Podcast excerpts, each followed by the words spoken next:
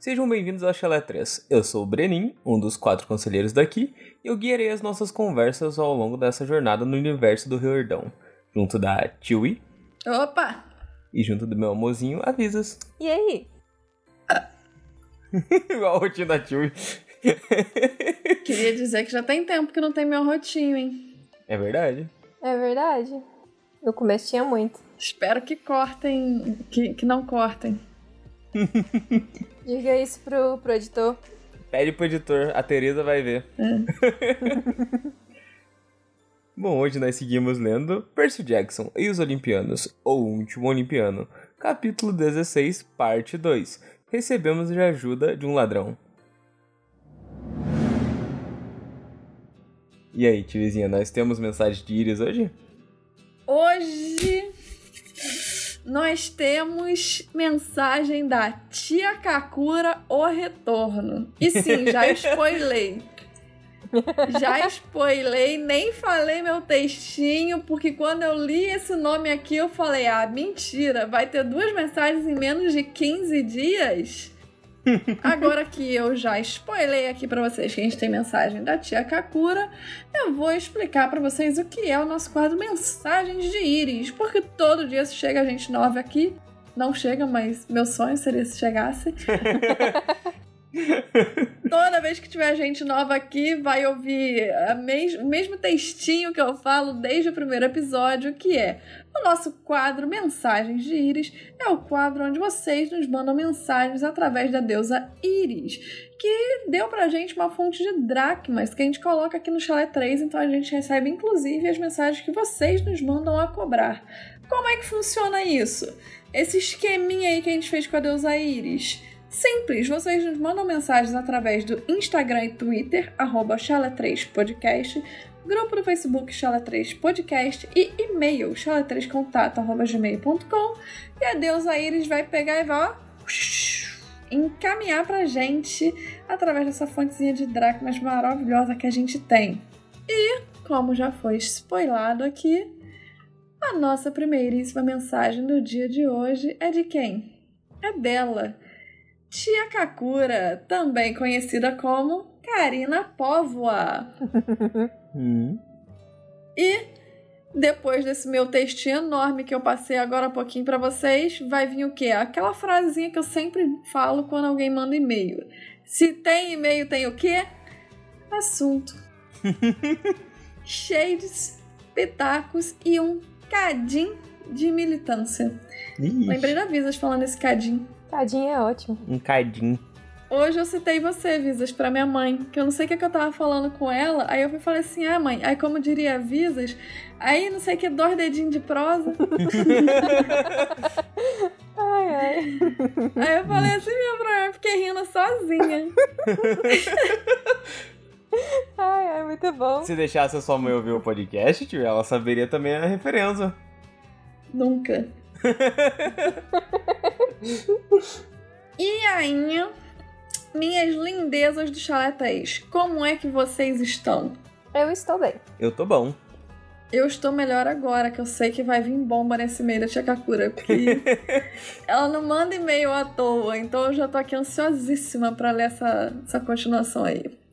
Bom, eu vim aqui para dizer que eu, como uma pessoa velha, Kakura e que cresceu nos anos 90, concordo com a Tamires. E para mim também é Talha, igual é a Maria do Bairro. Ô, Visas, faz aí a voz da, da Talha da Maria do Bairro, que eu não sei qual- como é que fala. Hum. Eu não sei É também. Thalia, Thalia. Tu não sabe, não? Caralho, Brenin, salva aí. Pra mim é Thalia. Thalia do bairro, eu sou, hein?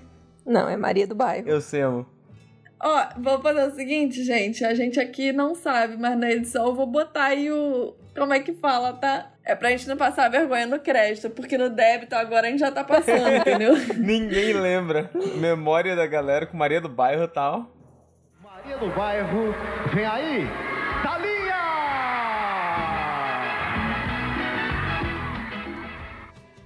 É que eu não tinha visto o restante do que ela tinha falado. Então, a Tamires falou Thalia. É, a gente chama de Thalia. É porque eu falo Thalia. Então, se normalmente eu falo as coisas erradas, o correto é Thalia. Não, mas Não. pode ser Thalia e pode ser Thalia. Mas da Maria do Bairro é Thalia. Sim. Que eu Ah, lembro então que eu lembrei o que a Tamires falou. Mas no filme, que Ah, não deve então. ser muito confiável, mas é, no filme é Talia. Ou seja, eu e o filme estamos errados, muito provavelmente. Bom, enfim. Porque eu cresci ouvindo esse nome desse jeito, com essa pronúncia. Sobre o Lineuzinho, amo que na minha cabeça já ouço a voz do Medonça de A Grande Família. Ele serve justamente para ser o contraponto do Grover. Sendo justamente aquele personagem antiquado, conservador, negacionista, teimoso que sempre resmunga de tudo, mas não toma uma atitude real. Me lembrou uma pessoa Verdade. Uhum. É verdade. Conheço que alguns. se, enco- que se encontra chorando em posição fetal no dia de hoje, mas eu não vou entrar em detalhes. Quem quiser que Então, ligue né? o jornal. Enfim. Achei horrível. Ai, ai, na hora que eu vi que Tô chamaram muito ele. triste. Ô, Nossa. Faz a gentileza, brota aqui na Polícia Federal. É. Pô, faz favor, o celular aqui da Polícia Federal, o telefone deu ruim, me empresta o seu rapidinho. ai, ai. Dá pra você vir aqui uns, um- uns três estados diferentes aqui, só pra trazer o celular pra mim? Vamos bater dois dedinhos de prosa aqui rapidinho. ai, ai. Enfim, vamos lá. Continuando aqui a mensagem da tia Kakura. Aliás, nossa, me lembrou metade do Rio de Janeiro, mas deixa abaixo. O fato é que, diferente do Grover, que ganha o protagonismo tanto na história como na vida dele mesmo, sendo a renovação. Sendo mais seguro e procurando menos validação de outros, e essa segurança que ele sente agora manifesta até nos poderes dele. Então, eu acho que não é só que o poder dele evoluiu. Ele evoluiu e isso reflete na hora que ele faz biquinho e bota a boquinha na flautinha dele. Concordo. Sim. Eu Sim, acho sim. que o principal que ele ganha é confiança, por exemplo. Tipo, vai parecer besteira, mas assim, o cara ele já ele ganhou de vez a licença dele de buscador, que ele tinha saído na primeira missão, Talia morreu. Aí saiu na segunda missão, Percy quase jazeu também. E a mãe do Percy, em tese, morreu, né? Só que aí, enfim, tem toda aquela questão do ladrão de raios. Aí depois, finalmente, ele consegue a licença dele de buscador, depois de muito tentar. Terceira chance é da sorte, hein, galera? Uhum. É, e aí, tipo, depois ele consegue a licença de buscador. Aí vai tendo todas aquelas, aquelas coisas de Pan, que na maldição do Titã ele sente a presença de Pan. É, arruma uma namoradinha, por exemplo, vai fazendo amigos, tipo, sai daquele núcleo Percy, Ele semideuses. tá envelhecendo, né? Ele tá tendo É. experiência, porque antes ele não tinha experiência nenhuma. Sim. Exatamente. Antes ele ficava muito. Foram anos tentando aquela licença para depois finalmente conseguir. E assim que ele consegue, que ele consegue ter aquela experiência de vida, de tipo sair de casa e fazer amigos sem precisar, por exemplo. É igual quando você vai pra faculdade, você não vai conhecer ninguém. Agora, às vezes, você fica na mesma escola para sempre, ou tem um vizinho que estuda próximo, ou enfim. E por aí vai. Nesse caso, o, per o Percy, não, o Grover, ele tava realmente indo para vários lugares, estava trabalhando, né? É, enfim, aí tava namorando, tava conhecendo gente nova, então ele teve muitas experiências, teve muita coisa diferente E acontecendo. ele teve que resolver Foi muito bela ganhando- também, né? Exato, ele foi se tornando um líder de uma quase revolução, porque a galera lá tava sendo contra a morte de Pan, dizendo que Pan não morreu, bem negacionista, e ele tava Uhum. meio que num movimento contrário. Então ele tava sendo Então. um líder desse movimento contrário, espalhando a palavra, digamos assim. Assim, essa galera do Conselho do Casco Fendido sempre foi muito, muito ruim né, no quesito administração dos buscadores. Principalmente com o Grover. Porque, tipo assim, se a gente lembrar da Maldição do Titã, ele tem lá, ele sente a presença de Pan. Aí os caras chegam no outro livro e começam os caras falando que ele tem um tempo limite pra achar o Pan. Sendo que eles estão há 300 anos procurando, ninguém nunca tinha sinal. Ele tem o primeiro sinal, aí joga um prazo no menino? Que porra de burrice é essa? Que lógica é essa? E eles pareciam, na verdade, também ser mais uma galera meio. Primeiro, os cagões que não deram certo, porque todo mundo Uhum. que, entre muitas aspas, deu certo, morreu. É, Que procurou até desaparecer, né? Vulgo Até tio Ferdinando. é, chegou lá na tia É. M e morreu, chegou no, no Velocino e morreu, então complicado. É, por aí vai. Então, assim, e ao mesmo tempo pode ser algum amargurado que simplesmente não deu certo. Tipo, fez alguma Sim. besteira no meio do caminho, mandaram voltar e por aí vai. Então tava. Essa galera seguia numa linha meio de, de rancor, do tipo, hum, tô só esperando você sair um dedinho da linha pra eu, ó, creu em você. Uhum. Vai, vai ficar aqui, não vai procurar, não, entendeu? Porque eu preciso tacar ódio em alguém. Fizeram isso comigo quando eu era mais novo, vou, vou ter que repetir com alguém, por aí vai. Bem tóxico mesmo, enfim. Mas é isso, aí o Grover deu essa crescida marota e ficou bem legal mesmo. Eu concordo aqui com a Chakakura. Sim. Voltando ao e-mail. Ah, só queria dizer que amo o Black Jack, debochadíssima, e que já que o Jack Black não vai ser o velho do vinho, queria que ele fosse a voz do nosso Equinho Pocotó de asas. Ah, é Eguinho? É? Desculpa que tá com aquele negócio vermelho embaixo, eu não vi. Eguinho Pocotó de asas. Cara, Ia ser legal. Ia ser, assim, sensacional, de verdade. É porque ele tem muito esse humor, né?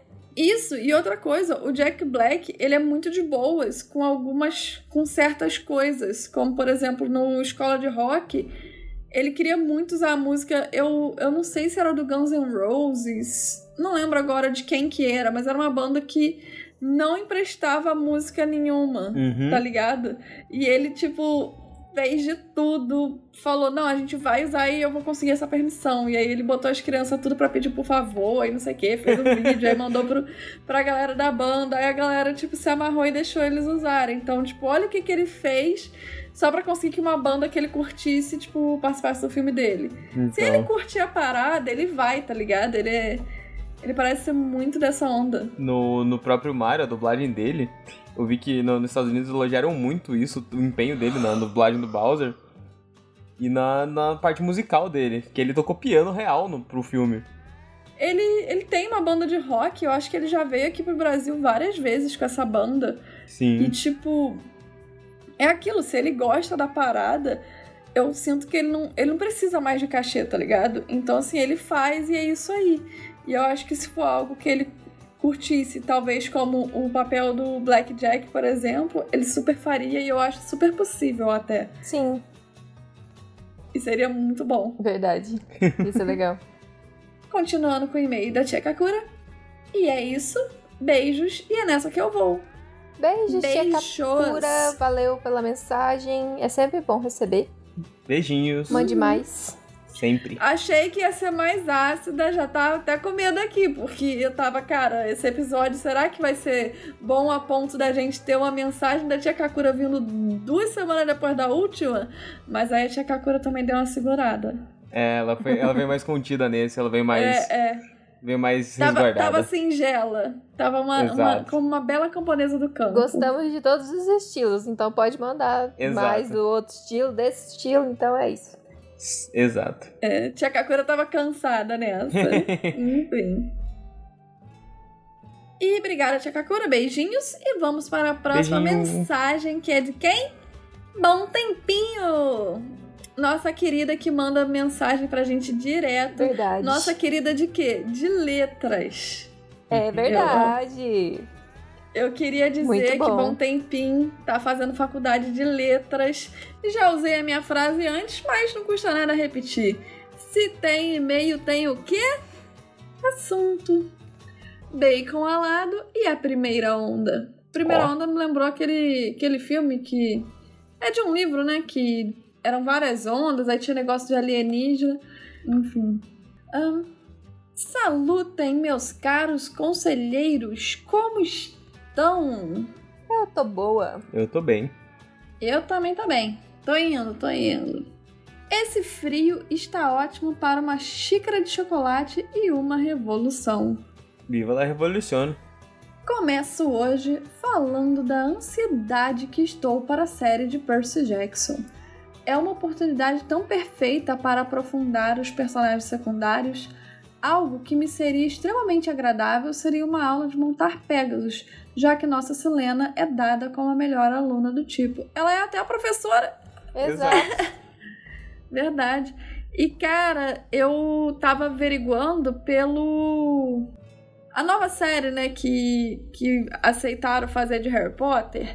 É, como existem muito mais criadores de Harry Potter, etc, etc, etc. é, eu tava dando uma pesquisada sobre isso e tal, e a galera tava falando, ah, porque seria mais ou menos 10 episódios de uma série de uma hora, daria 10 horas. E eu fui olhar quanto é que era o audiolivro. E o audiolivro dava tipo mais 11 horas. E o de Percy Jackson também. Ou Uhum. seja, é como se realmente pegasse cada folha do livro. É, no cinema costuma-se dizer que uma folha do roteiro é um minuto de tela.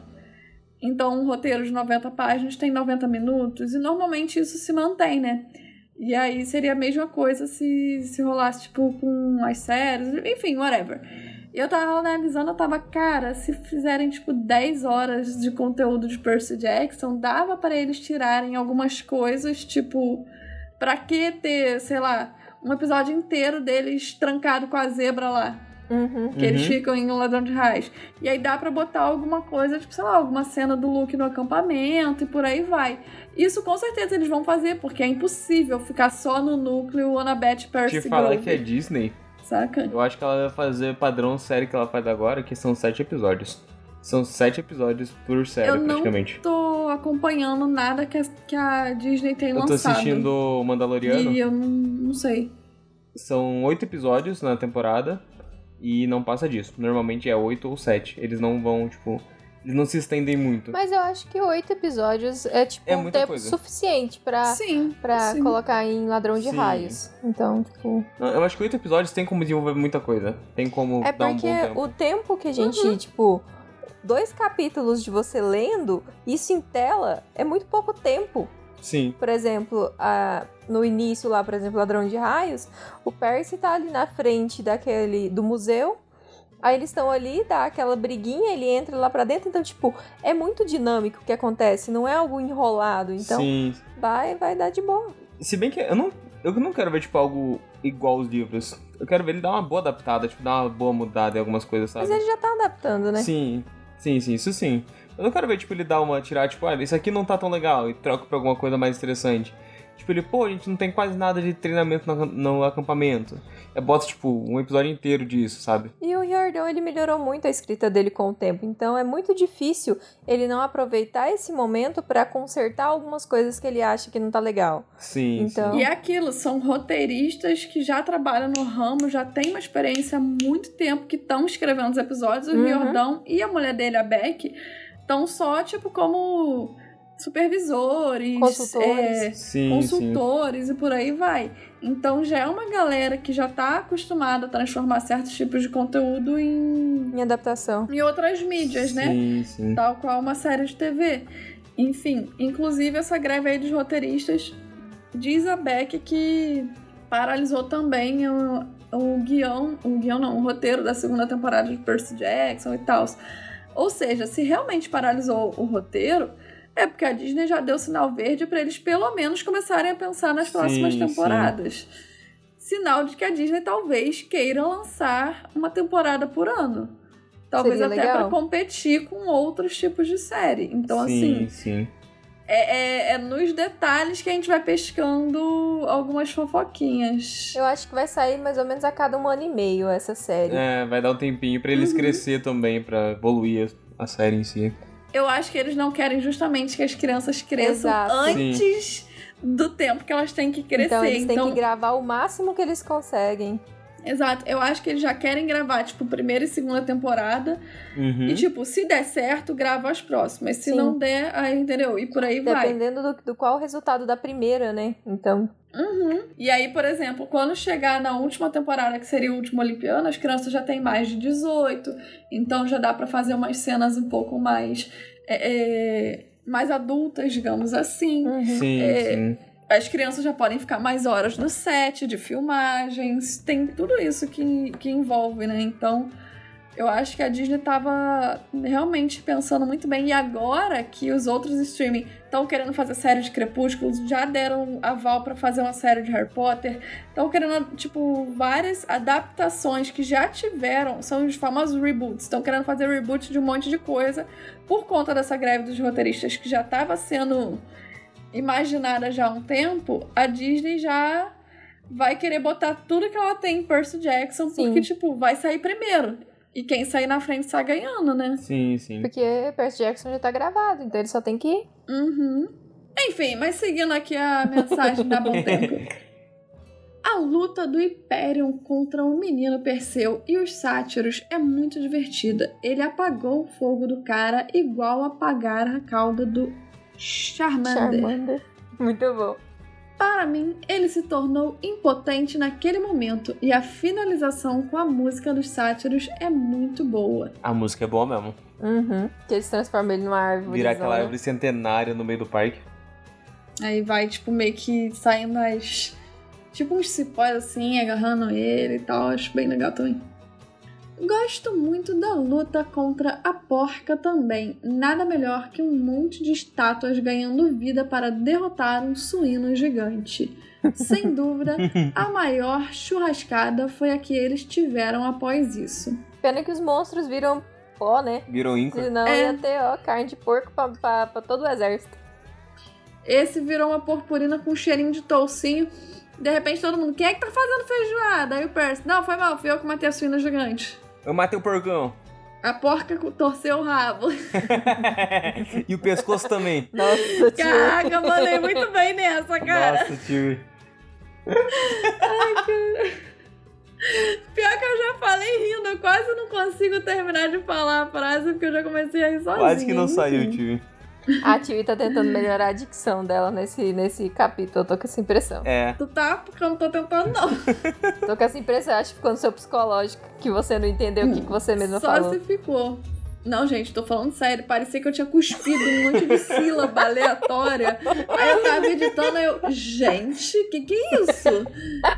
Juro por Deus, não dá pra entender nada. Eu falei, ah, cara, não é possível. Isso já não, não, não é só uma vez que acontece, e já aconteceu comigo, com o Breno, com o Gringo, com o Visas. Eu Uhum. falei, cara, será que a galera entende a gente mesmo? Ou eles seguem o baile? Tipo, ignora.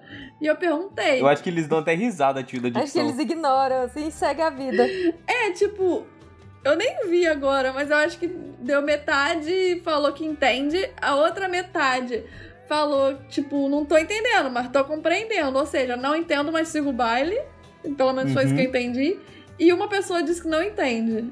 Aí eu tô tipo, pô, desculpa aí, pessoa que você disse que não entende. Eu peço muito perdão, Desculpe. porque eu também não entendo, não. eu peço perdão, mas eu não sei como melhorar. Ahn, em termos de escrita, o Rick caprichou muito nesse capítulo. Não é meu favorito do livro, mas é um capítulo excelente. Verdade, é legal. Uhum. É verdade. Olha, uma autora dando um elogio. Que é isso, Hum. Riordão? Tá merecendo, hein? Inclusive, gente, hoje que a gente tá gravando, acho que foi anteontem, né, que saiu The Sun and Stars. É verdade. Lá nos Estados Unidos, né? Porque aqui no Brasil Saiu aí, gente. Daqui uns dias chega aqui.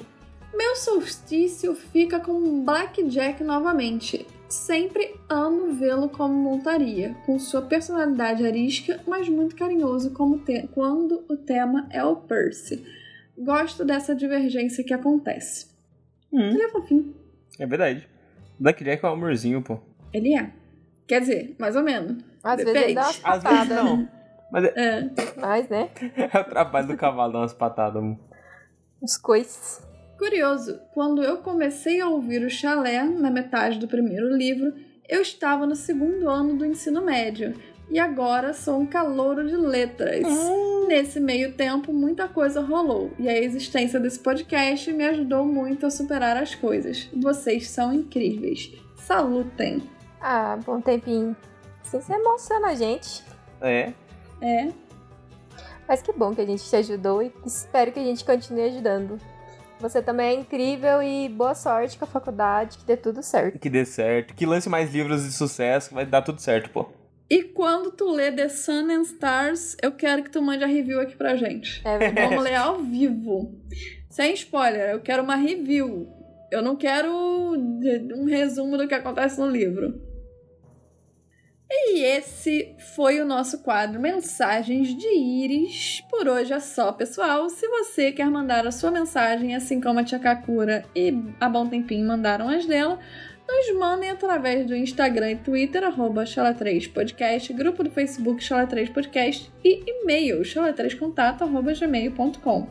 Lembrando que agora quem usa o Spotify, a gente está sempre deixando um espaço para vocês deixarem os comentários de vocês e quem quiser ir lá comentar alguma coisinha para os outros ouvintes verem, deixa lá o seu comentáriozinho sobre o episódio ou qualquer outra coisa. E a galera vai poder ir lá e comentar também, enfim, vai criar uma grande rede de comentários. Nada mais é do que um grande grupo do Facebook dentro de um episódio, aleatoriamente. enfim. Exato. E vamos agora para a sinopse! Monstros e Coragem. Na segunda parte do 16º capítulo de Último Olimpiano, os campistas enfrentam um Drácon enorme, mesmo sabendo que não podiam derrotá-lo. O chalé de Ares finalmente se junta à luta e, por fim, Clarice derrota a criatura.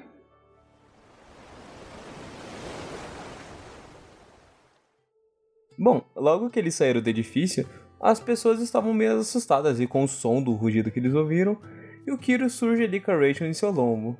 E ele logo conta que a Rachel tinha alguns insights, algumas visões muito boas sobre a situação, e que um Drácon de Lídia estava vindo.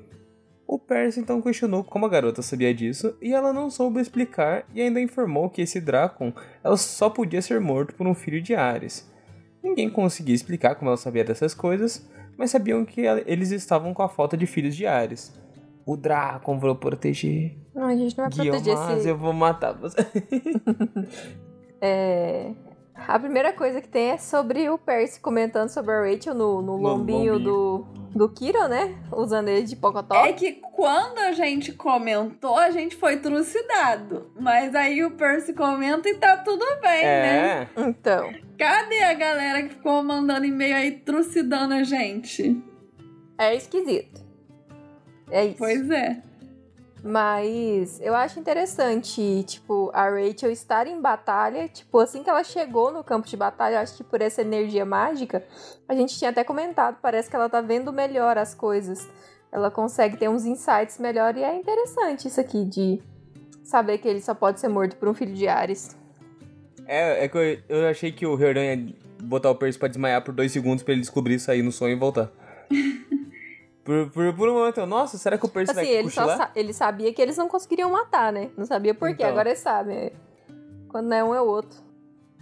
É, também essa coisa da Rachel, é, até falando que ela tava no, no lombo do Kiron, tipo, eu acho que o Kiron, tipo, quer entender o que, que tá rolando e, e, e aí ele não quer tirar ela da batalha. Sim. Então Uhum. qual é o lugar mais seguro da batalha, na opinião dele? Senta aqui nas costinhas Que do papai. Opinião ruim, né? Pentei meu Passa cabelo a aí. flecha. Passa flecha. Passa a flechinha aqui, qualquer coisa me dá um band-aid. Exato. E eu fiquei pensando, tipo, muito isso, saca? Eu fiquei, cara, o Kiron tá protegendo a Rachel no campo de batalha da melhor forma que ele pode, dando caroninha e ficando de olho nela. E aí ela tá, tipo, tá ali batendo papo com o Kiron, vai tendo as visões dela, tá ali falando no ouvidinho dele, por aí vai. O foda E é. eu achei isso bem legal do Riordão fazer também. Sim. E se- Tipo, mas ele tinha que ter, tipo, migalhas. amarrar uma corda na cintura dessa menina, né? Não, Porque se ele mas- dispara, Vai Mas, tipo, aqui, aqui ele tá andando de boa. Durante a batalha, ela vai a pé e fica dentro do, do, do Empire State. Ela não fica com ele. Exato. Então, tanto É. que ela tá, dá, dá um cagaço, porque ela falou assim, não, vou ficar aqui. Aí vê o Draken vindo. Não, não vou não. Vou ali pra dentro. Eu vou ficar, porque não sei o que. Quando ela vê ela. Pô, vou. Tô ali, tá? qualquer coisa, ó. Ficar ali dentro, tá, tá mais saudável. Ela lançou a pistolinha, qualquer coisa, manda um zap. Bença, Kiro, tô ali, tá bom? Qualquer coisa. Qualquer Ó, ó, me manda o zap, me chama. E, e também, tipo, igual a, a Visa tinha falado lá no último capítulo, quem é que tava faltando, quem, ou melhor, quem é que tava sobrando. E aí ele fala, ele começa o capítulo, o capítulo não, a metade do capítulo, né, descrevendo. Chalé de Peste estava sem fogo grego. O chalé de Apolo e as caçadoras estavam catando flechas. A maioria de nós já havia comido tanta ambrosia e tomado tanto néctar que não ousávamos mais ingerir nem um pouco. Ou seja, já tava ali no limite. Medo de Tá explodir. todo mundo explodindo quase. Exatamente. Restavam-nos 16 campistas, 15 caçadoras e meia dúzia de sátiros em condições de lutar. Cara, pelo amor de Deus. A conta do Riordão não bate. 31. Aham. 37 com Tipo, sátiros. Pra que que ele dá esses números exatos? E tem os, os centauros, né? Que tá, tá uma Mas- bagunça. não, não. E a zona médica tá cheia, fora os que morreram. Como que só tinha 40 filha da puta? Não, vocês vão ver ao longo do, do capítulo, ele ainda vai dar outro número. 30 semideuses diários. Não faz sentido nenhum você ter 30 semideuses Metade do diários. acampamento, metade do acampamento. E detalhe, detalhe, ele dá essa continha no início, 15 semideuses, não sei quanto. Aí chega 30 semideuses diários. No mesmo momento que chega os 30 semideuses, chega o Draken, aí come um, pisa no outro, cospe fogo no outro. Eu fico, cara, ele vai perder os 30 numa batalha só.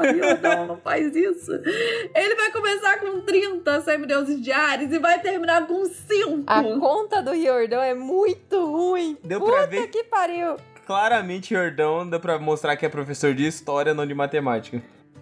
Cara, o Riordão, ele tinha muito que ser tipo o pai da Anabete. Ele tinha que ter aquelas miniaturazinhas do campo de batalha e botar uns soldadinhos pra ele se localizar, tá ligado? Quantos tem aqui, quantos tem Verdade. aqui, quantos Sim. vão morrer, porque ele tá muito ruim, cara. Ele tá A muito matemática ruim. dele tá muito bizarra. Porra, eu tô quase escrevendo uma carta pra esse homem. Dear Ricardo Riordão.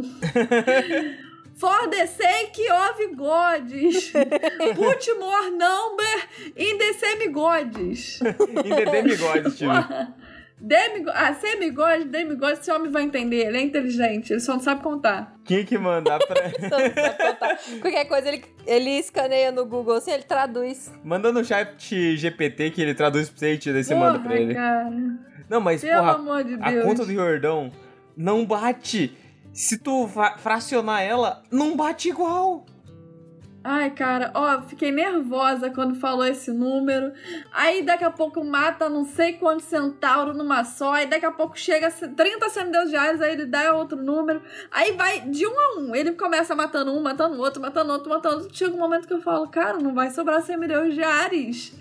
Pelo amor de Deus, Não, e ele Jordão. mata um monte de centauro também, porque agora centauro tem, tem, É, tem um tipo, monte, né? Então dá pra matar. Porra, mas aí é que tá. Quando tu bota 600 naquela zaralha, tu pode matar 20, 30 de uma vez que ninguém tá nem aí. Agora, porra, quando tu fala, cheguei com 40 semideuses, aí tu mata 10 e de repente você passa a ter 50, você fala, ué, tinha 40, matou 10, Como teve assim? 50, Riordão, não tô te entendendo. Matei gente e brotou do chão? Não, e essa, nessa parte, quando eles começam a batalha e tudo mais, ele fala que de vez em quando o Percy via uma camiseta laranjada sumindo no meio. Então, tipo, morreu muita gente nesse negócio. Não faz sentido nenhum. Engraçado, quando ele fala isso, eu imaginei, tipo assim, aí sumia ele no meio, aí daqui a pouco ele via outro flash de uma pessoa indo pra cá. não passou imaginei, aqui, tipo, Assim, teve algumas partes que eu entendi dessa forma, só que nesse pedaço eu Entendi. ainda reouvi de novo e eu dei uma olhada. Aí eu, eu entendi, saquei o que É dizer. aquilo, independente, independente. Riordão tá erradão aqui nas contas. Nossa. Não tem como te defender. Não existe pano pra passar pra você quando tu começa a É. dar, dar. É igual quando dá nome aos boi que tu ganha um processo. Se você não deu nome, o processo não vai vir. A partir do momento que tu deu nome, o processo tá na tua mesa. Aqui é a mesma coisa, tu deu número pra gente. A partir do É. momento que tu deu número, tu não pode mais desdar o número, Como saca? diria meu professor de, de economia Porra. e de projeto econômico.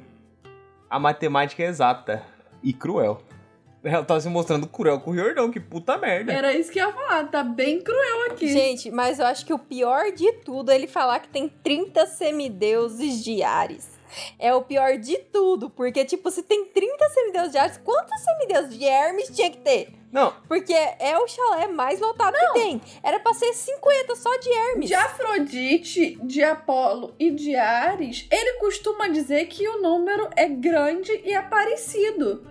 E aí fica Afrodite e Apolo como se tivesse cinco em cada e Ares 30. Aí você fica, ué, o número não era semelhante? Eu sempre imaginei, tipo, uns 15 de cada, sabe? Uhum. 15 no de Apolo, 15 no de Afrodite, 15 no de Ares, mais ou menos. Assim, Eu imaginei, tipo, uns 20 em cada É. e uns 40, 50 em Hermes, saca? eu imaginava uns 40, 30 no de Hermes. Então, tipo, é muito, muito bizarro.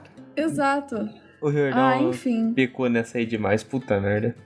E eu sempre fico pensando, tipo, ah, cara, será que ele ficou imaginando que essa galera toda, tipo, alguns deles foram pro lado de Cronos? Mas mesmo assim a conta não bate, porque, pô, tinha sátiro caçando semideus novo, e beleza, uns foram pra, uns la pra um lado, outros foram pro outro. Perdeu-se semideuses na Batalha do Labirinto, mas assim, mesmo assim, não tem desculpa, não fecha a conta, não, Não. não vai, saca? A gente tenta passar um pano, mas, mas é.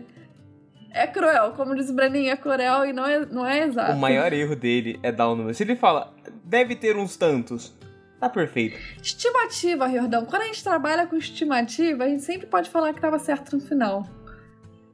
É Eu verdade. disse mais ou menos. Podia ser mais, podia ser menos. É um tanto aí. Fala 300, Vai fala variando 300. conforme a minha necessidade do roteiro, É, você entendeu? não fala, tinha uns 60 semideuses quando no começo. Uns 60. Então, tipo, pode ter uns 70, pode ter 80, pode ter 50, 40. Então pode ter um tanto aí.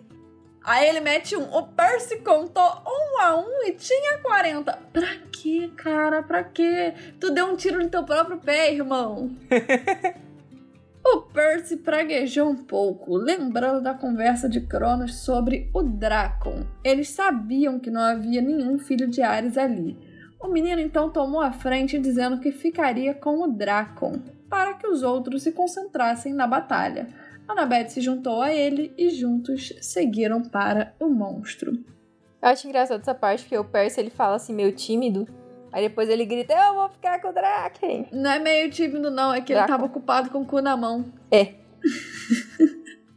Deixe-me explicar. Existem dragões e existem dracons. Os dracons são muitos milênios mais velhos do que os dragões e muito maiores.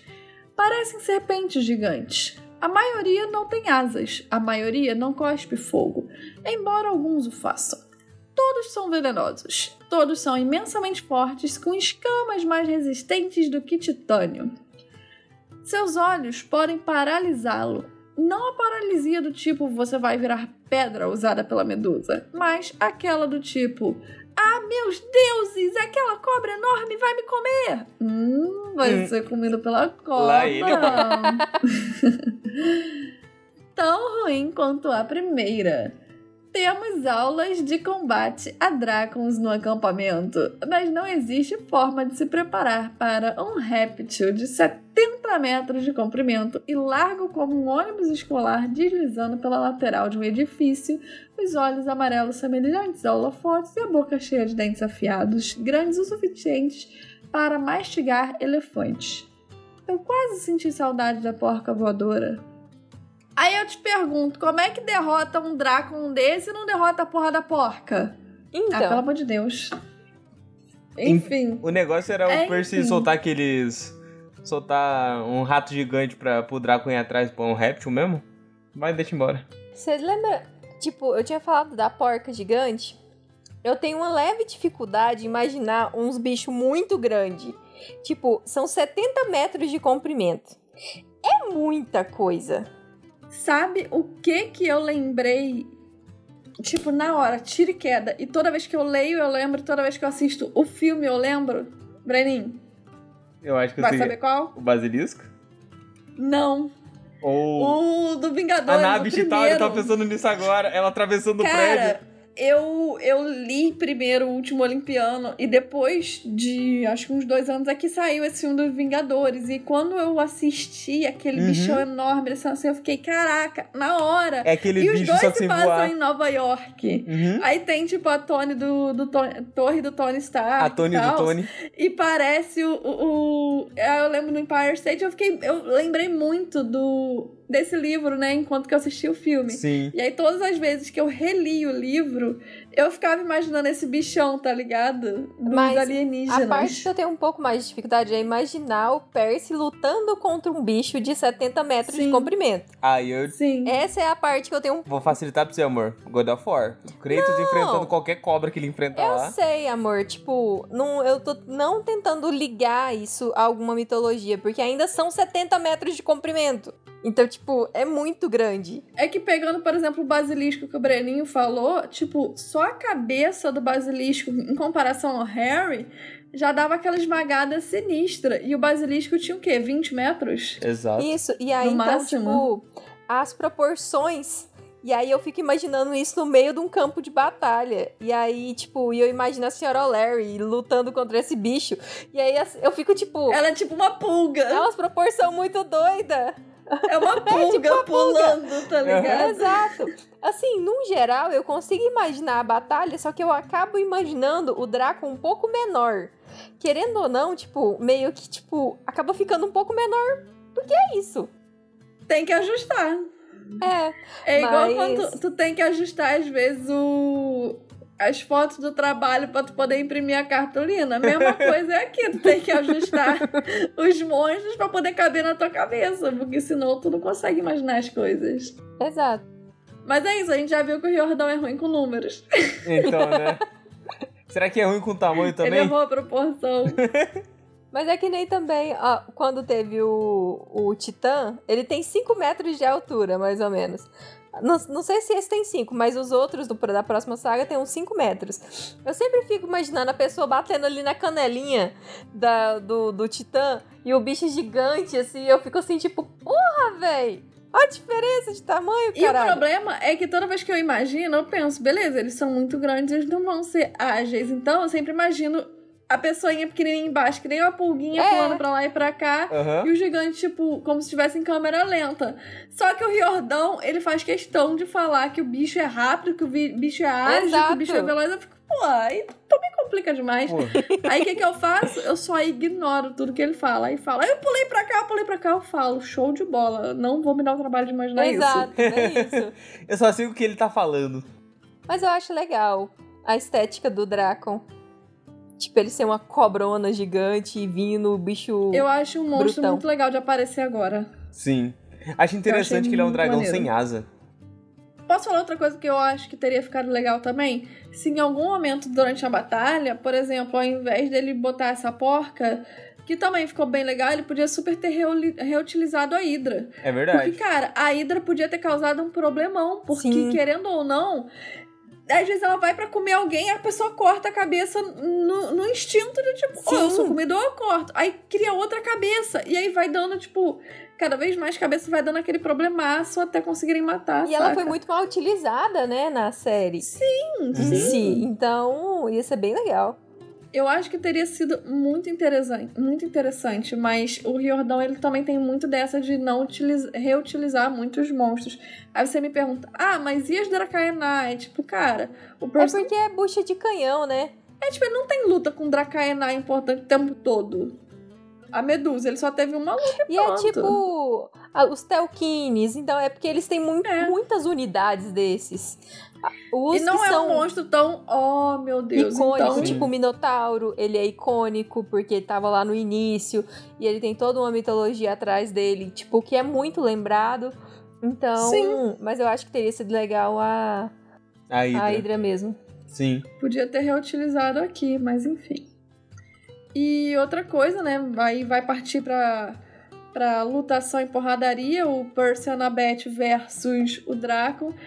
E a Annabeth, ela não diz que vai ajudar ele. Ela só fica parada meio que do lado dele. Ele fala: Ah, vai me ajudar? Tipo, e ele repara que os olhinhos dela estavam vermelhos. E ela: É isso que eu faço. Ajudo meus amigos. E aí ele fica tipo: Ai, me chamou de amigo. Aí ele, tipo, não, peraí, vamos parar pra discutir a relação agora. Peraí, Draco, Porra, me dá Jack. cinco minutinhos. Tanto momento, e eu Jax. fico tipo, ah, cara, que. Enfim, tava tudo dando tão certo. Eu acho legal Enfim. ele. O capacete da Annabeth, que, que ele fala que é um capacete redondo de coruja. Eu acho que é muito bonita a, a- essa armadura dela. Esse capacete. Eu parei de imaginar as corujas, tipo, as referências de coruja que eu imaginava antes eram normalmente aquelas corujinhas, é, tipo, que fica cavando na terrinha na praia e se esconde. Uhum. Sabe aquelas corujas da terra?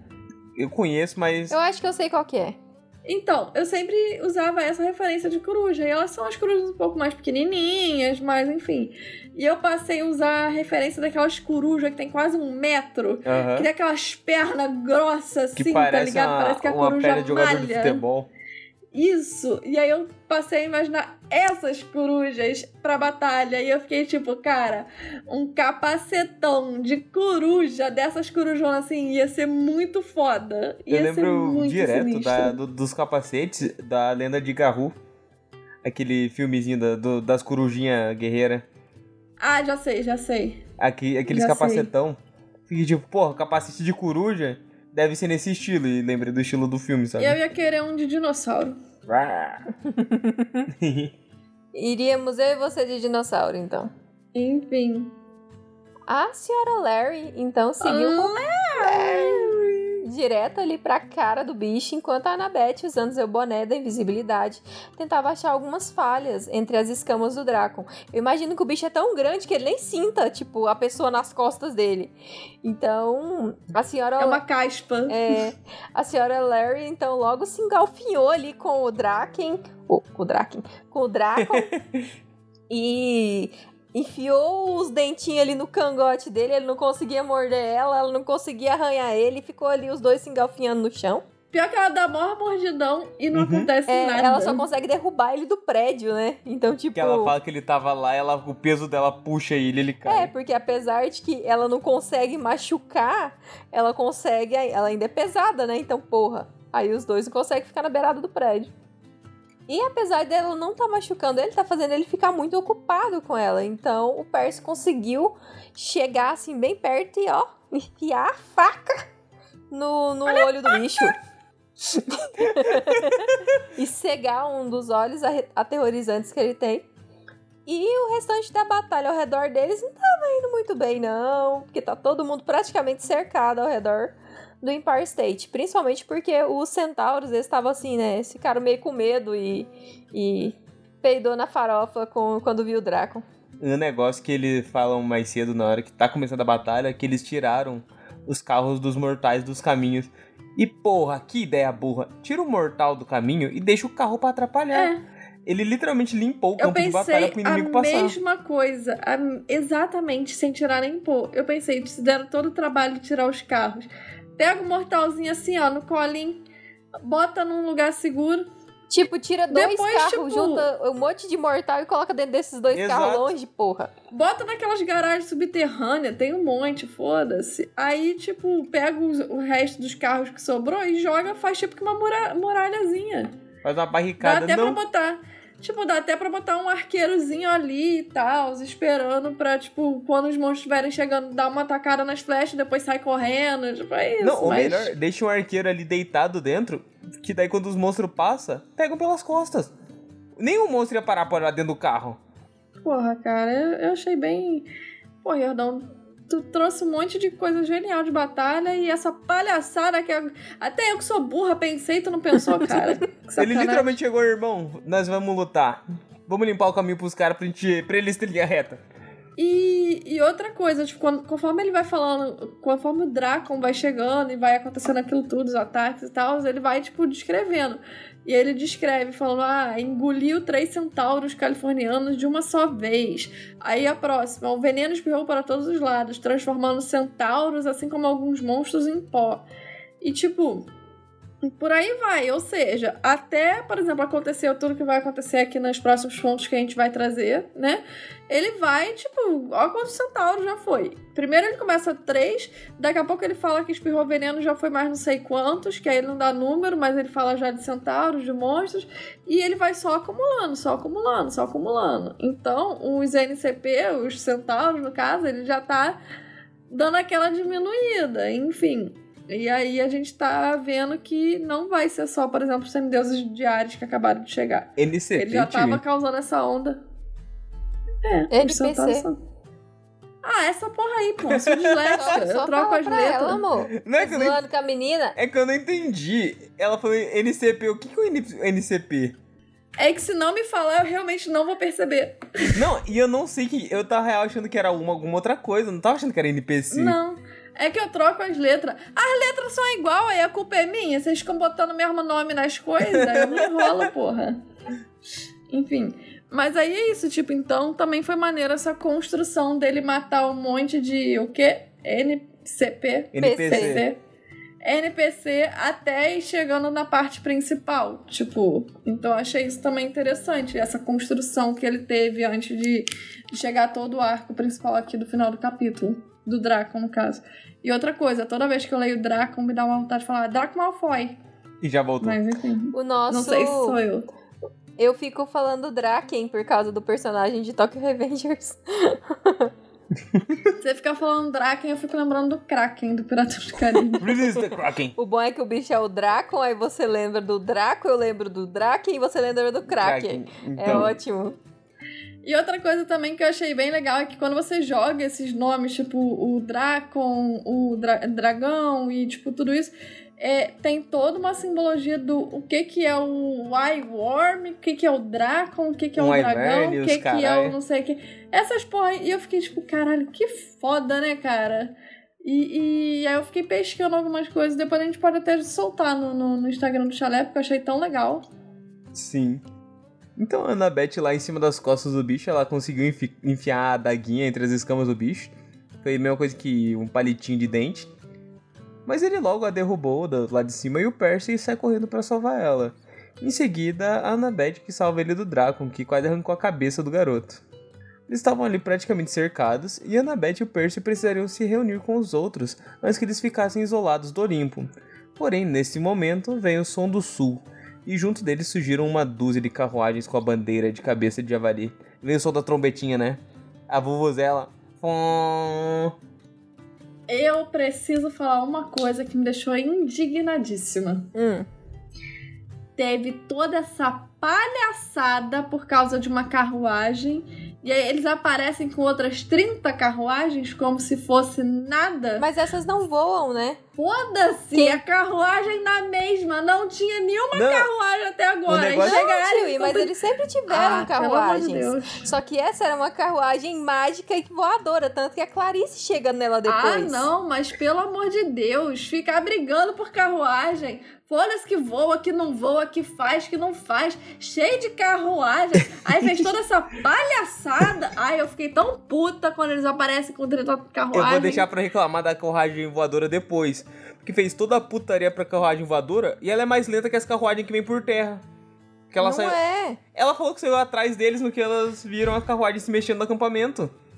Quê? Ela fala que a carruagem, a Clarice e a. Não, mas isso é no próximo. Sim, mais pra frente, ele, eles saem, eles falam que eles saíram atrás das carruagens pra ver o que, que eles estavam fazendo, porque que eles acharam estranho. E a porra da carruagem voadora é mais lenta que a que vão por Sim, terra. mas, mas imagina, até eles pegarem a carruagem e tal, eles viram que a galera sumiu eles foram Saiu. atrás, mas. Eu fiquei com a impressão Não, que eles tentaram perseguir, sabe? Né? Eu tava atrás. Eu acho que eles não estavam tentando perseguir, eu acho que eles estavam tentando entender que porra que tava acontecendo. Não sei, fiquei com essa impressão. E, e eu tenho a impressão que pelo ar as coisas são um pouquinho mais complicadas ali no meio da batalha. É que só tem, no caso, eles no ar, né? E o resto é monstro, então. Não é como se tivesse a galera toda montada em Pegasus pra, pra batalhar. O problema da carruagem voadora era só, dessas que vieram por terra, só mandar dois Pegasus pra cada que ela sai voando. Era tão fácil resolver essa treta deles, Jesus. A tia pensando agora, é mesmo? Eu nem. né? Não, eu nem quero gastar minha saliva falando, tipo, disso, porque senão eu vou ficar chata, igual no início do, do episódio, porque eu vou reclamar. Eu vou hablar. E esse momentozinho que o Percy salva a Annabeth, a Annabeth salva o Percy, todo. É. Meu percabete vive depois da Annabeth chamar ele de amiga. ah, meus amigos, vou salvar meus amigos. Aí no início do capítulo, ah, porque a tua amiga, ah, porque não sei o que, ai. Tava tudo indo bem. Meu percabete estava acontecendo, agora não está mais acontecendo, já estou chateada. Não, ela revoltadinha, ela chorando porque ela. Vai lá com a tua amiguinha, vai. Chorando? É que ela tá com o olho vermelho, né? Ele fala no começo É. que ela tá com o olho Ah, vermelho. tá com o olho vermelho, né? não tá chorando. É, ela tá drogada. O, o momento em que você. Ela chorou Ela antes. chorou, mas ela não tá chorando. Respeita a Annabeth. Eu sou uma pessoa chorona, então tem que respeitar ela também. Que chorando. Ela tava fumando maconha, amor, pra ficar Ela tranquila. se recompôs antes de voltar à batalha. Esse olho vermelho é de verde, pô. Nem tava chorando nada. Ela tava ficando tranquila lá com os filhos de Deméter. O sátiro, amor. Dos dois. Porra, o sátiro é os maiores drogados desse, desse negócio. Amor, eles criam Uhum. planta do chão. Cara, e os. Como é que é o nome deles? A contraparte romana. Os faunos. Aham. Puta que pariu. eles são muito. Eles são muito bons, cara. Eu Sim. amo, eu Ai. amo. E eu queria. Eu não lembro se tem, mas eu acho que não tem. Eu queria muito ter uma conversa de um fauno com o Grover, tá ligado? sátiro, o Grover, ia ser tipo, lindo. acorda, irmão! E o fauno lá, cara, paz e amor, qual foi? Tamo de tipo, boa, eu queria cara. muito. Vamos lá pegar um vinho. Muito se fala sobre a, a collab do, do Kiron com a Mi- Mimir, com a, com a outra gata lá, que eu esqueci o nome, enfim. Mas pouco se fala da collab maravilhosa que daria um, um sátiro vulgo Grover com um fauno vulgo aquele amigo lá do Apollo, que eu esqueço o nome. Enfim, seria muito bom. É verdade. Concordo. Enfim, uns 30 campistas descansados e completamente armados chegavam para ajudar. E junto deles, incrivelmente, estava Clarice, com a sua armadura completa de batalha e sua lança estralando ali no choque, ó. A chegada dos filhos de Ares na batalha pareceu aumentar o ânimo de todos no lugar. Clarice dividiu suas carruagens, seis delas contra o exército e as outras seguiriam contra o Dracon. O olhar aterrorizante do bicho tirou a coragem de duas das carruagens, cagões, mas as outras seguiram atacando e lançando dardos contra o Dracon. Aí, tava em falta de filho de Ares, pediu pelo iFood e chegou. Quando eu tava ouvindo, eu entendi dardos. Eu, por que, que eles estão jogando dado no bicho? Nossa, Pra amor. quê? pra ver se ele tira um e falha? É falha É que se ele crítica, lançar um D20, o, o bicho é obrigado a parar de, de- de batalhar. É, se tira um no D20 o bicho cai, né? Ele desiste. É. Eles, eles falando aqui, né? Eu não quero avançar demais, mas é, eu, assim que a Clarice chega e começa a gritar Ares comigo, Ares, não sei o quê. Que inclusive parece que esse é, é a única palavra, é a única palavra que tem no, no dicionário da, da Selena é Ares, enfim.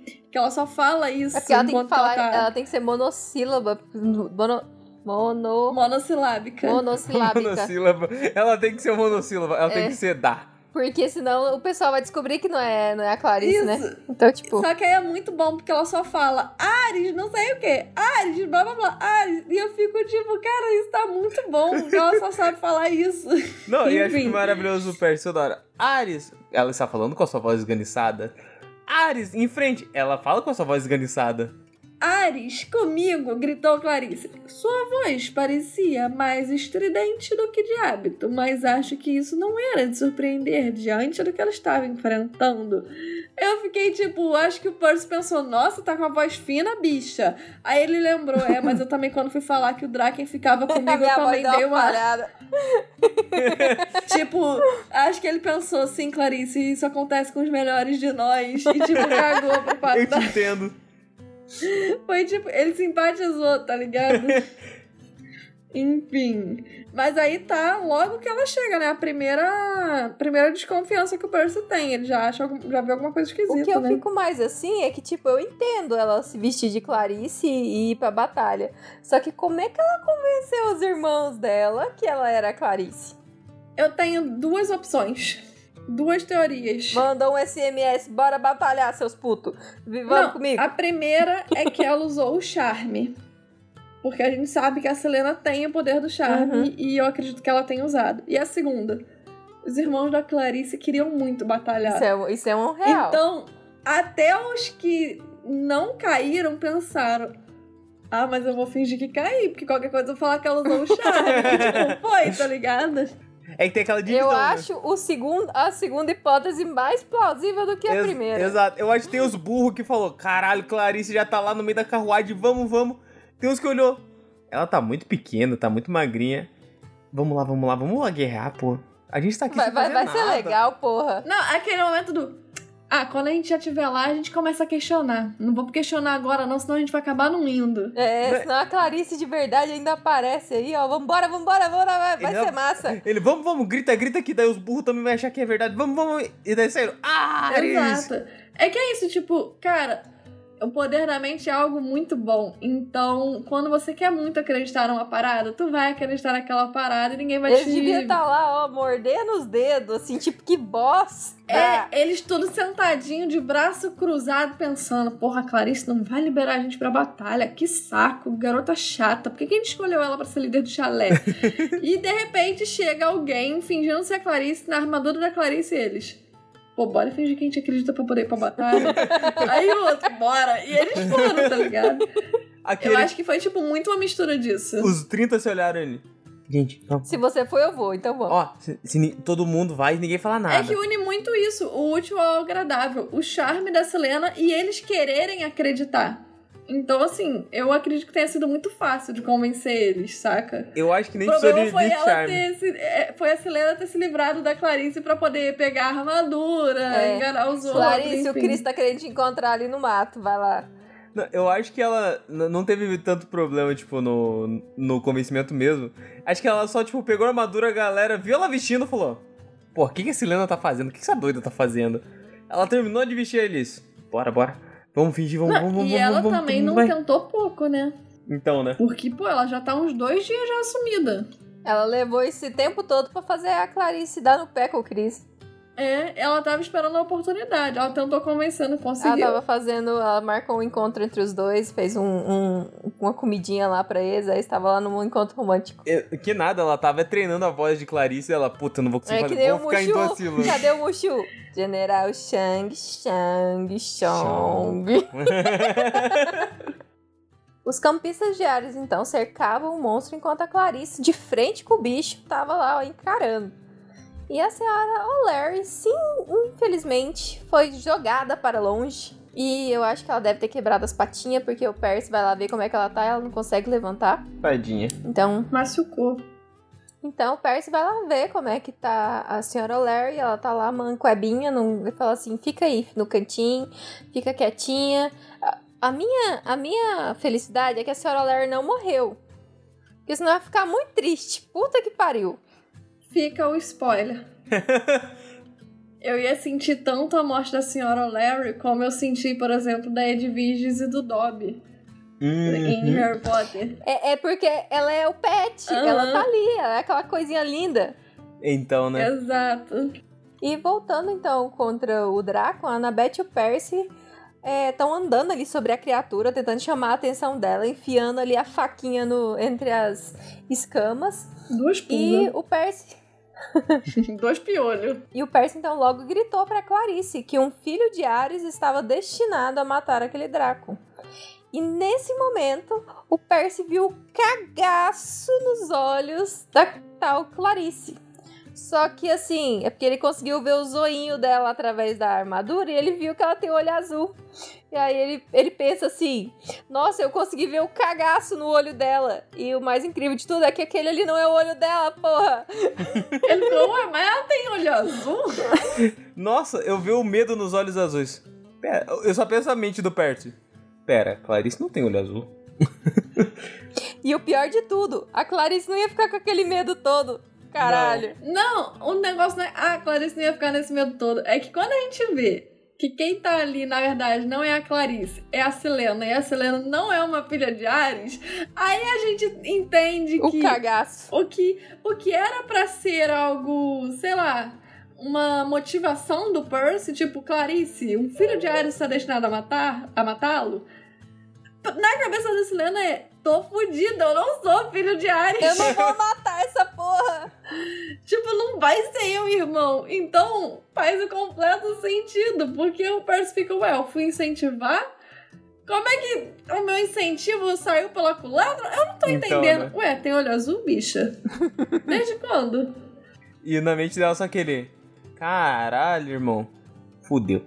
Vou te falar que o Percy, ele deve gostar mesmo da Clarice, porque pra lembrar que ela não tem olho azul, porque tipo assim, eu não sei vocês, mas muitos amigos meus, assim, eles não sabem a cor dos olhos um dos outros. Porque Mas eu acho que você é vive porque... tanto tempo com a pessoa que você ignora, Mas sabe? é porque o olho azul, por exemplo, que nem o olho azul da Silena, dizem que ele é muito bonito, o olho dela. Sim. E é algo muito marcante. E a. Quando descrevem a Clarice, ela é meio. meio amarelado, meio que o- os tons dela. Então o cabelo dela é cor meio que de areia, meio castanho. Então, tipo, ela não tem aquela, tipo, um azul ali, tipo, focado ali no meio dos olhos. Então, eu entendo o fato dele entender que ela não tem olho azul. E ele já luta muito cara a cara com a Clarice, né? Então, tipo, ele Não, sabe. Ele já teve vários momentos de proximidade de ver o olho dela. E no conto, ela tava ali abraçadinha de cara com ele, praticamente. É, eu acho que isso é é um detalhe interessante pra mostrar que o Percy gosta da Clarice, por exemplo. Sim. Porque eu acredito que tem certos detalhes em pessoas que a gente gosta que são muito marcantes. Uhum. E, por exemplo, os olhos, eles costumam ser muito marcantes. Então, pro Percy perceber que os olhos da Clarice, tipo, não são azuis ou algo assim, tipo, ele viu que tem alguma coisa de errado ali, ele lembrou que os olhos dela não são azuis e tais, e, por exemplo, ele não percebeu que eram os olhos da Silena, Sim. que também é muito amiga dele. Então, eu acho que é um seria um forte sinal que mostra pra gente que o Percy ele gosta pra caraca da Clarice, Sim. tipo, saca? É, eles são tipo dois irmãos que brigam como cães e gatos. Eu acho isso fofinho. Mas tem a questão que, por exemplo, é, são olhos azuis. Mas podem ter outras pessoas de olhos azuis. Mas aquela pessoa que devia estar ali era a Clarice. Então, tipo, Uhum. é, é aquela do. Não é essa pessoa. Mas eu ainda não sei quem é. Uhum. Porque pode Uhum. ter outra pessoa de olho azul. Mas aquela ali devia ser a Clarice e ela não tem. Sim. E tem o fator que o Percy, ele tá. Em todas as lutas, que o Percy, é- o que ele mais treina é, é luta com espadas. E sempre tem a Clarice próximo disso, que ela é uma guerreira física também. Então, tipo, ele tá sempre de frente com ela, teoricamente. Então, tipo, ele tá sempre vendo o olho dela, a cara dela. Então é Tipo, fácil dele lembrar o olhar dela É, si. e o Ricardo Riordão, ele não costuma contar muita coisa que acontece nos treinos. Mas a gente imagina que eles treinam, né? Porra. Então, né? Exato. a gente torce para que. e a gente tem, tipo, também antes dele. dessa descrição toda, a gente tem a- é, mais uma descrição do Dracon. Dessa vez matando, tipo, um campista de Ares, agarrando e engolindo de uma só vez, derrubando outro, borrifando veneno num terceiro, enfim. E foi aquilo que eu tinha falado lá atrás. Já chega com 30 semideuses de Ares. De repente ele mata três numa paulada só, como se não fosse nada. E eu fico tipo, você não tá com campista sobrando, Riordão. Para com isso. Para com essa porra, tu já não tem mais de onde tirar. Acabou de chegar carne fresca no pedaço, tu já mata três. Porra. Enfim. O Percy, ele sabia que algo estava terrivelmente errado ali. Ele tenta impedir a garota de enfrentar o Dracon, mas ele não tem tempo suficiente porque o monstro lançou veneno na cara dela. E a Clarice ali caiu. E a Annabeth, ela segue até a garota caída e o Percy decide chamar a atenção do monstro lutando contra ele. É porque senão ele vai pisotear todo mundo, jogar baba venenosa em todo mundo, né? Exato. Durante algum tempo, o Percy na brigaria e lutação ali com o monstro, ele não conseguiu ver mais nada além do Dracon. Agora a visão dele foca, né? Meia hora antes tava, olha, a Clarice é tão bonitinha, ela, ó, olha, É, não é tão não Clarice conseguia assim. ver mais nada além do Dragon. Engraçado, a Clarice, aqueles olhos azuis, marcantes. sei. ah, para de graça, menino. Mas pouco tempo depois, uma nova carruagem surgiu e nela, surpreendentemente, estava Clarice e Cris Rodrigues. E a garota praguejava, xingava, vocês filha da puta, o que, que vocês estão fazendo aqui? Co- como é que ela ousa? Seus merda, não mandei ninguém vir pra batalha. É, quem tá ligado, né? Principalmente quem é um pouquinho mais velho, percebe o que que rolou. Alguém simplesmente rolou a- é, roubou a armadura da Clarice, se passou por Clarice e foi pra guerra. Mas imagina você estando ali no meio da guerra, achando que a Clarice tá ali na armadura vermelha com cabeça de javali, e de repente aparece uma outra Clarice. Tu fica tipo, nossa, como é que ela tirou a armadura tão rápido?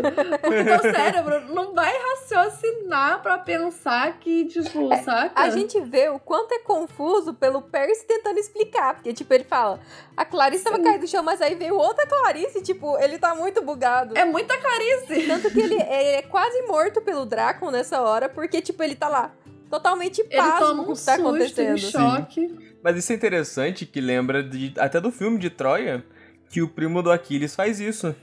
O Aquiles se nega a lutar, o primo dele pega a armadura, vai pra É guerra verdade. e morre na guerra. Aí sim o Aquiles fica puto e decide lutar. O, o que me lembrou, que é uma referência que eu peguei depois de já ter lido essa, esse livro, né, o Último Olimpiano, que é em Game of Thrones, quando eles falam da força que um homem tem em batalha, porque o Renly já morreu, mas aí o Loras bota a armadura dele e aí Uhum. vai a batalha, a galera pensa, ah, é o fantasma do Renly, e aí vai lutar junto. E aí não acontece nada com o Loras, tá, gente? É, fica aqui o spoiler. Mas assim, é interessante que foi o mesmo caso. É só uma pessoa pegando a armadura de outra e você não consegue saber quem tá dentro. Mas como aquela armadura já tá tão simbólica de que é do fulano, é da ciclana, é de. Você fala, quem tá usando é a pessoa. Exato. Você isso não vai dá, pensar tipo, que tem porra, outro lá dentro. Só quando a pessoa morre, aí fica mais fácil de Aí é o saber que não era da ela. Exato. pessoa, né? Mas aí imagina, até que uma pessoa morra e se não tem boate na morte dela e você usar a armadura dela, vai ser aquela pessoa. Não, eu sei, eu tô falando assim, até que a pessoa morre, porque a pessoa é tão bruta na batalha, que aí você, quando ela morre, você fala, porra, não era ele. Então, é que nem o Aquiles, tipo, quando, é, quando o príncipe Heitor mata ele, ele fica tipo, caralho, eu matei o Aquiles. Aí tira o capacete ele, caralho, eu não matei o Aquiles. Mas acho legal isso da pessoa trocar, de pegar a armadura do outro aí. Ir pra batalha como se fosse ela. Porque, querendo ou não, o líder injeta o ânimo no time dele. Sim. Então, isso faz uma diferença do caramba na, na luta. Eu acho que isso é uma ideia velha que já foi usada, mas que ainda pode ser muito utilizada porque ainda não chegou a saturar. Sim. Então, eu acho que isso é uma, uma ideia que ainda dá pra ser muito usada e eu acho que foi muito bem utilizada pelo Riordão aqui. Porque eu, pelo menos, gosto muito dessa, dessa troca de, de como fazerem a Clarice ir pra guerra. Na verdade, não fizeram. Ela, né. Enfim, Ela não ia.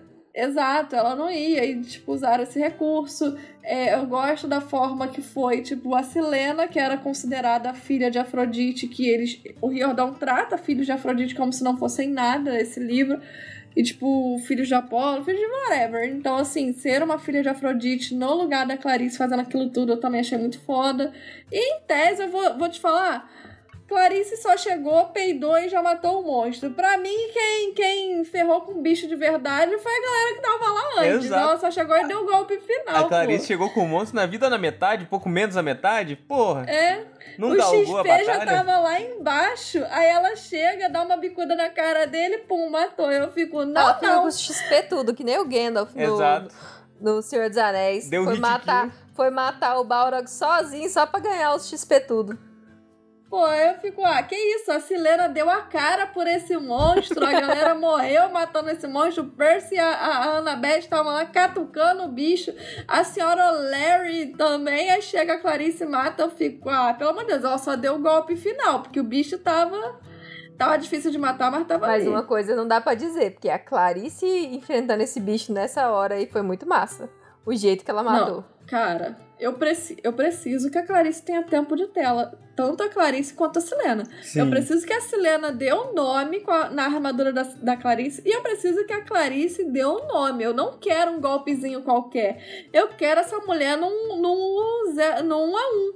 Eu quero Clarice versus Draco. Eu não quero pouca coisa. Eu quero no mínimo dois minutos de cena. Só dela e dele. Eu não, não, não aceito menos que isso. Agora é minha vez, né? Uhum. É. O bom é que a gente já vai contando as coisas antes, aí quando conta, aí já contou, aí é isso.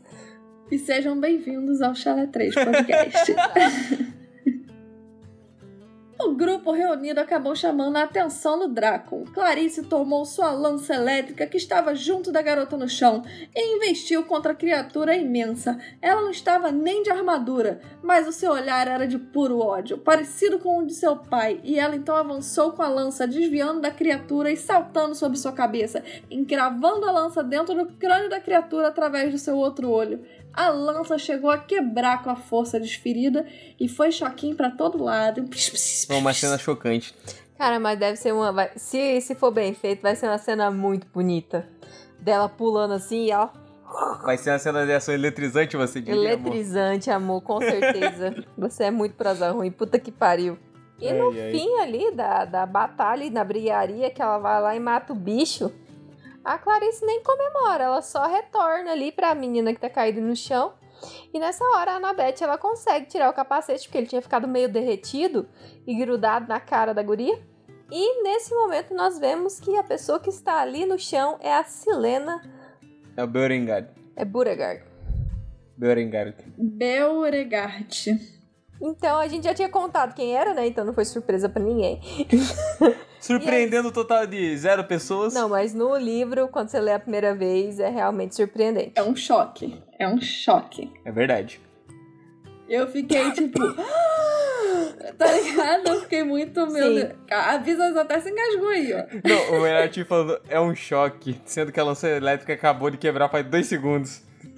Badum. Badrum. Mas, mas eu acho que o que pega mais na realidade é que o Riordão segura o nome, segura o nome, segura o nome, e pouco antes dele revelar o nome, ele lembra. Algo está prestes a acontecer. As palavras de Rachel soavam em meus ouvidos. Uma armadilha que termina em morte. E aí o Percy vai se dando conta do que que, que tipo, a pessoa ia morrer, do que que tava rolando. Tira-se o capacete e ele termina com a frase: Baixei os olhos para o rosto moribundo de Silena Beauregard. E aí você fica tipo, caralho. Primeiro, duas coisas. É, tu toma aquele choque, vou usar a palavra choque de novo, tipo, era Silena. Segundo, caramba, ela vai morrer. Porque ele pensa na hora no que a Rachel tinha falado, tipo, no Sim. início daquele outro capítulo. Então fica bem, tipo, muitas emoções juntas. O Nico fala que ele conversou com o, com o Chris. Com o Chris não, com o Beckendorf, o Charles. E ele fala que tá esperando alguém. Também que, tipo, já Não. deve ter dado um toque pra ele ali. Não, eu acho que isso aí não. Que tipo, ele tá esperando quando ela fosse. Mas não que ela. Ele ia esperar ela É, chegar. ele ia esperar ela chegar. Mas eu acho legal que, tipo, no começo eles já É. falam isso, dele No- esperar ela chegar. Eu acho que não tem muita ligação. Não tem ligação nenhuma Sim, com, a, sim. com a- com a questão que ela morre nesse livro. Mas. E foda-se, é spoiler e é isso, gente. É. Ah, gente, pelo amor de Deus. Porra, a ela menina tá- morre. É isso. é. Ela não é o Darth Vader, não, pô. Não vão reconstruir a cara dela com uma máquina de ar. Exato, então. É, pra mim é só essa questão de que, tipo, a Rachel já preveu que ela realmente vai morrer. E, tipo, vamos saber mais coisas, né, sobre ela no próximo capítulo. E é isso, não tem muito o que dizer. É verdade. Não, cara, o próximo é porradaria em cima de bomba, em cima de míssel, em cima de. sei lá. É, é muito. Inclusive, eu tava ansiosa pra chegar no próximo. Tipo, ansiosa Também. de verdade. Desde que a gente começou o, É que a gente tá dando podcast. spoiler disso, tem, tipo, um milhão de capítulos, né? Aproveitando que o gringo não tá É, aqui. tipo. Não, e desde antes da gente. Da gente ir, né, pro. Pra esse livro? pra- é, tipo, desde antes da gente criar o podcast, quando a gente ainda, ainda tava pensando e tal, eu já estava pensando, caraca, quando chegar na parte Exato. da Silena. Então, assim, qua- quase três anos que eu tava assim. Eu não estou conseguindo me conter nas minhas calças. É o que eu costumo dizer pros personagens. Então, agora eu estou assim nesse momento. Então, é com essa ansiedade aí que a gente termina.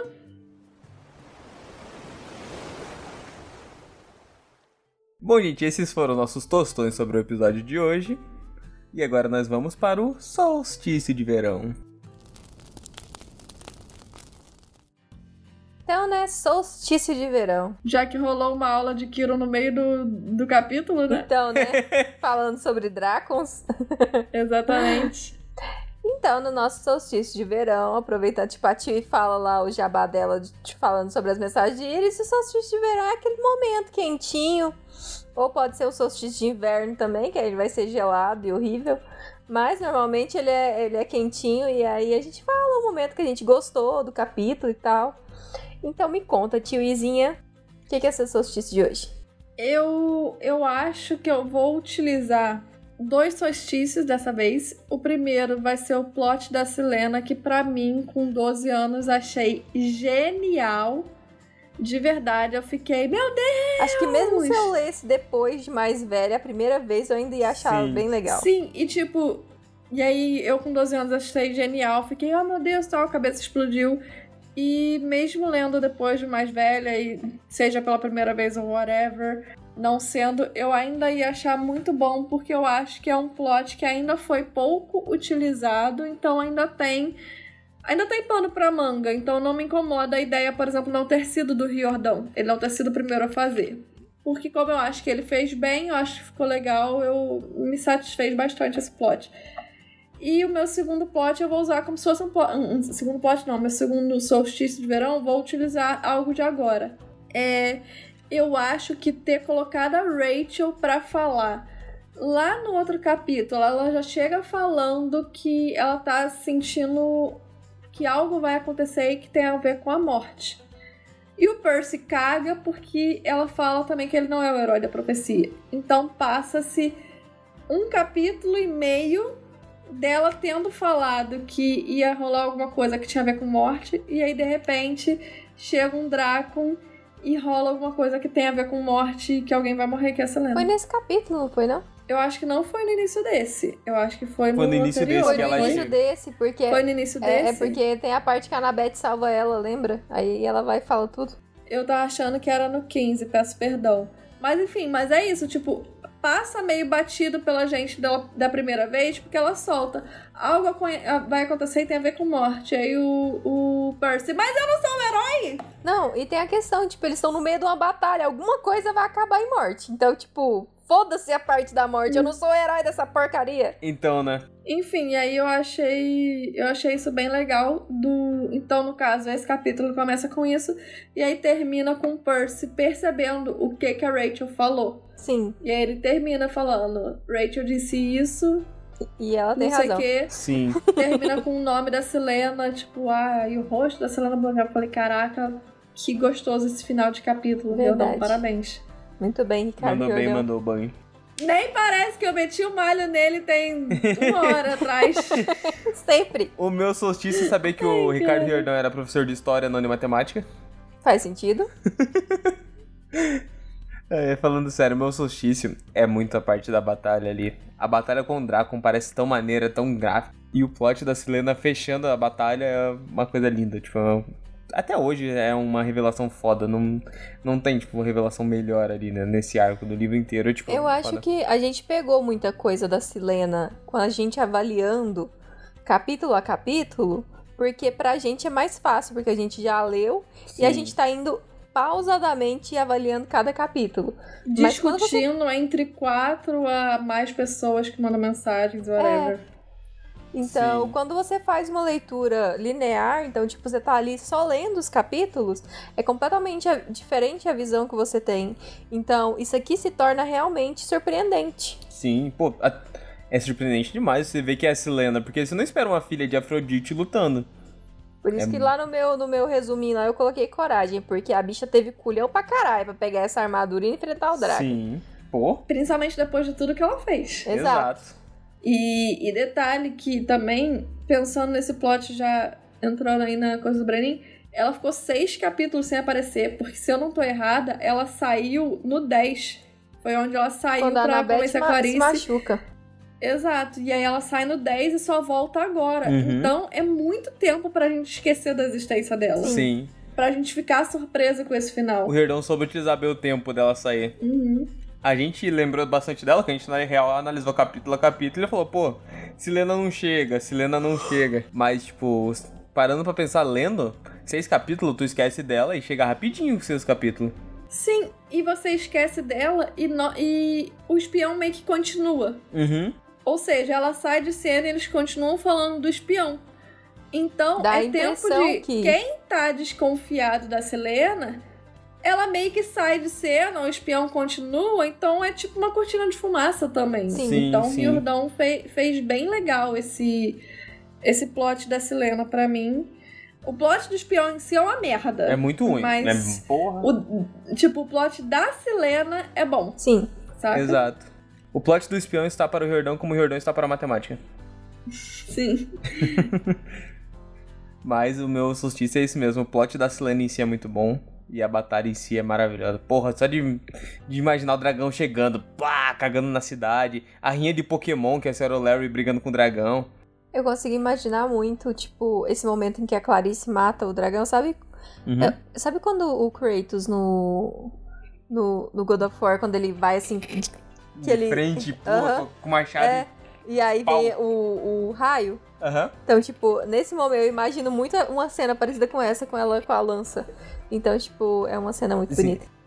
Uma coisa, eu vou confessar pra vocês, uma coisa que tá no meu coraçãozinho já há algum tempo, que, cara, eu não consigo parar de imaginar duas coisas.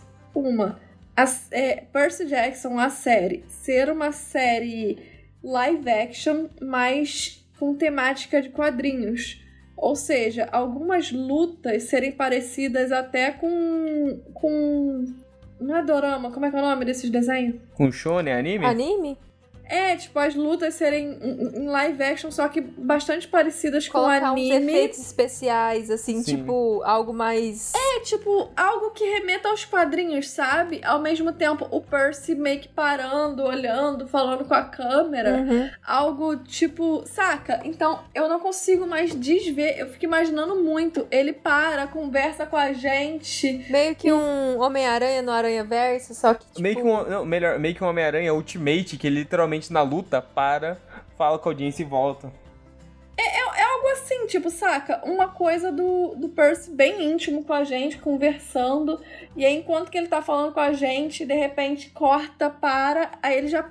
Uma cena dele já pulando, meio efeito anime assim, mata um monstro. Um, Uhum. um que sabe o que, que ia ficar muito legal dessa forma também? Os Kane. Porque o Carter e a. E a Sed, eles falam muito assim com a gente. Então, tipo, é muito legal. E uma cena. Uma cena não, tipo. Uma coisa que já tá na minha cabeça há um tempo é conforme o Jordão tá lançando livros, igual ele lançou ele, esse The Sun and Stars, que não foi ele que escreveu, ele meio que supervisionou a escrita e tal, blá blá blá. Eu tô pensando cada vez mais que Percy Jackson pode sim se tornar um Turma da Mônica, tá ligado? Ter, tipo, eles no acampamento e várias aventuras. Uhum. E aí, das vezes, criar uma aventura, por exemplo, a, a Turma da Mônica, a cada 100 gibis, ela volta pro zero e começa a historinha toda de novo e por aí vai. E eu acho que Percy Jackson tem muito cara de gibi e tem muito cara de, tipo, Turma da Mônica, de aquela menininha, o Snoopy também, e por aí vai, sabe? Que, tipo, não acaba nunca. Tem aqueles personagens, vai renovando. É porque tem como enfim. você fazer muitas aventuras com eles, então. Exato, exato. E eu tô muito com isso na minha cabeça. Que pode ter a série principal, ter o arco principal, ter tudo, e, tipo, depois eles cagarem. Tipo, ah, não é mais canônico, agora vamos fazer uma realidade paralela em que depois do último Olimpiano eles ficam lá de boa no, no E eu acampamento. acho que ficaria legal fazer isso em desenho. Sim. Sim, sim. Então eu imagino muito saindo uma série de gibis e aí, tipo, todo mês sai uma aventura nova do Percy Jackson. Aí uma hora é do Grover. Aí na outra a gente vai pra Clarice e por aí vai. Tipo, cada edição, cada mês é uma história diferente. Tem história que são deles juntos e por aí vai.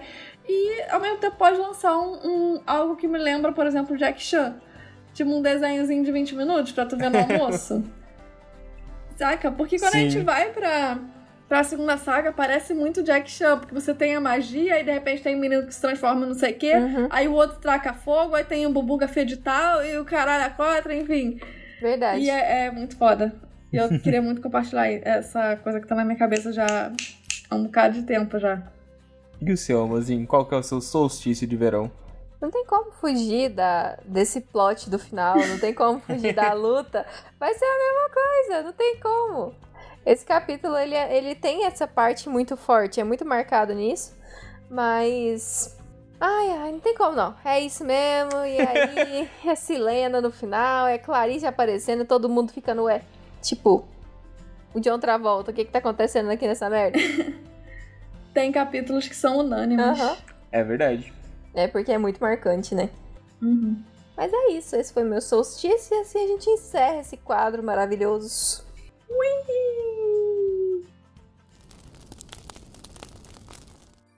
O podcast é lançado semanalmente às sextas-feiras. Você pode nos encontrar no Instagram e Twitter, arroba Chala3podcast, grupo no Facebook, Chala3podcast e e-mail, chala3contato, arroba gmail.com. Todos os nossos links vão estar na bio. Não se esqueçam de nos mandarem mensagens de íris e compartilhar esse grandioso podcast com os seus amigos. Curtir os nossos posts no Instagram, mandar mensagenzinha pra gente falar que a Visa está muito gata quando ela vai lá compartilhar que tem episódio novo. Inclusive, entendeu? estou precisando aparecer mais, ó. Vou voltar a aparecer, voltei para as minhas cestas com home office. Então é isso.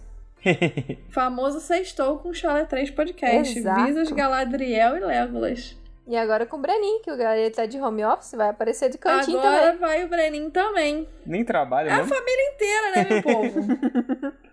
Novamente, esses foram os nossos tostões sobre o episódio. Episódio muito bom. bom. Muito bom mesmo. A gente conseguiu, ao mesmo tempo que descascou o Riordão, elogiou o Riordão. Esse foi lindo. Na mesma medida. No mesmo nível. Mas é isso, gente. A gente se encontra aqui na próxima sexta-feira. Até mais. Tchau. Tchau. Tchau, gente!